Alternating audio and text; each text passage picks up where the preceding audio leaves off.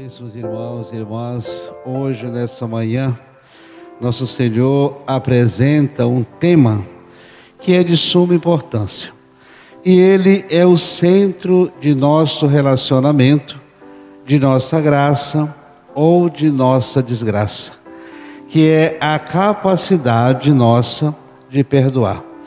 Todo e qualquer relacionamento, ele é construído, a base de qualquer relacionamento é sempre o perdão, é sempre a misericórdia.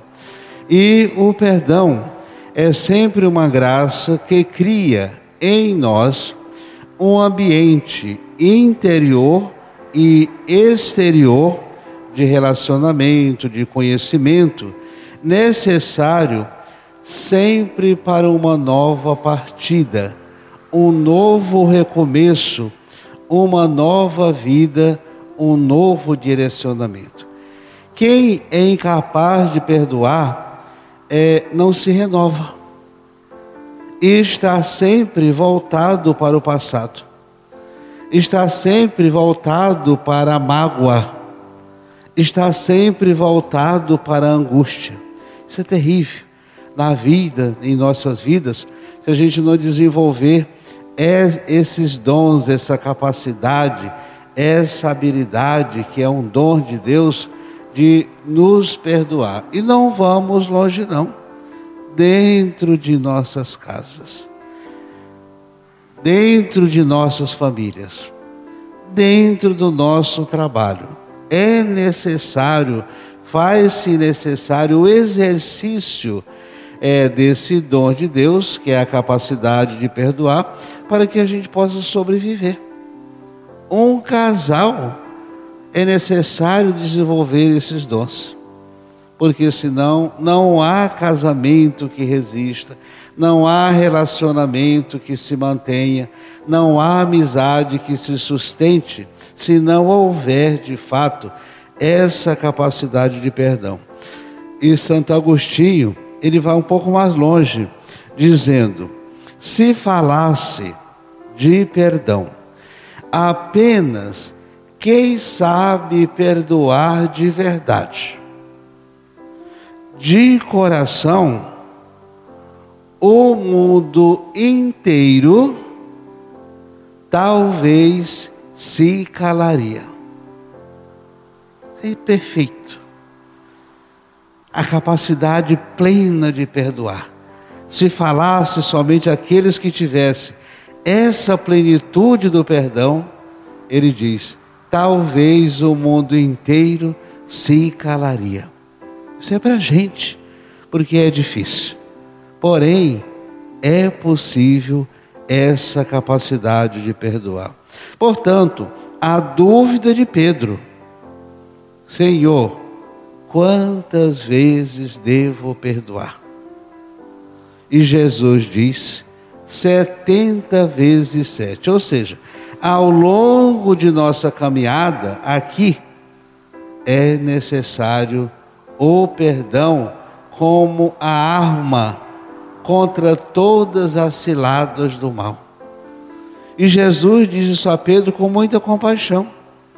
Não te digo sete vezes, mas até setenta vezes sete, perdoe infinitamente. Enquanto você viver, faça do perdão a luz do seu caminho, do seu relacionamento, da sua vida. E conta para ele essa parábola em que o dono né, de um, uma certa, é, um certo lugar, o patrão, é, perdoa o empregado, que ele devia uma grande quantidade. Ele se põe diante do patrão, fica de joelhos, Senhor, perdoa, eu não quero que a minha família sofra, meus filhos sofram.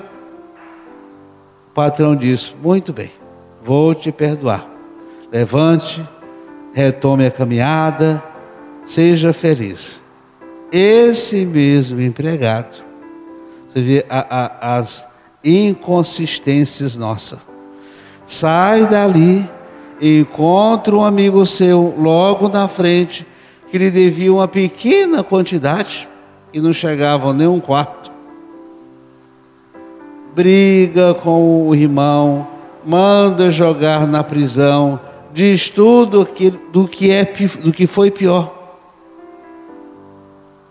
E quando o patrão soube disso, chama, vem cá. O que é que eu ouço de ti? O que é que eu fiz para ti? Ele fica todo atrapalhado. Aí ele pega esse empregado novamente, joga na prisão e diz: Daqui não sairás, até pagar o último centavo, porque você foi incoerente, você foi inconsistente, me pediu aquilo que você foi incapaz de dar para o outro. E a conclusão desse, desse evangelho é: se o meu irmão não merece o meu perdão, a interrogação para nós é: nós merecemos o perdão de Deus? É uma via sempre de duas mãos. Quando eu não dou o meu perdão para o meu irmão, como eu tenho a coragem de me confessar. Se eu sou incapaz de perdoar o meu próximo, eu vou pedir o sacramento da confissão, da absolvição, da misericórdia de Deus? Não posso. Em sã consciência, você até pode ir, todo mundo é livre, mas dentro do nosso coração fica a mágoa, a inconsistência, a incoerência daquilo que a gente pede para a gente, mas é incapaz de oferecer para o outro.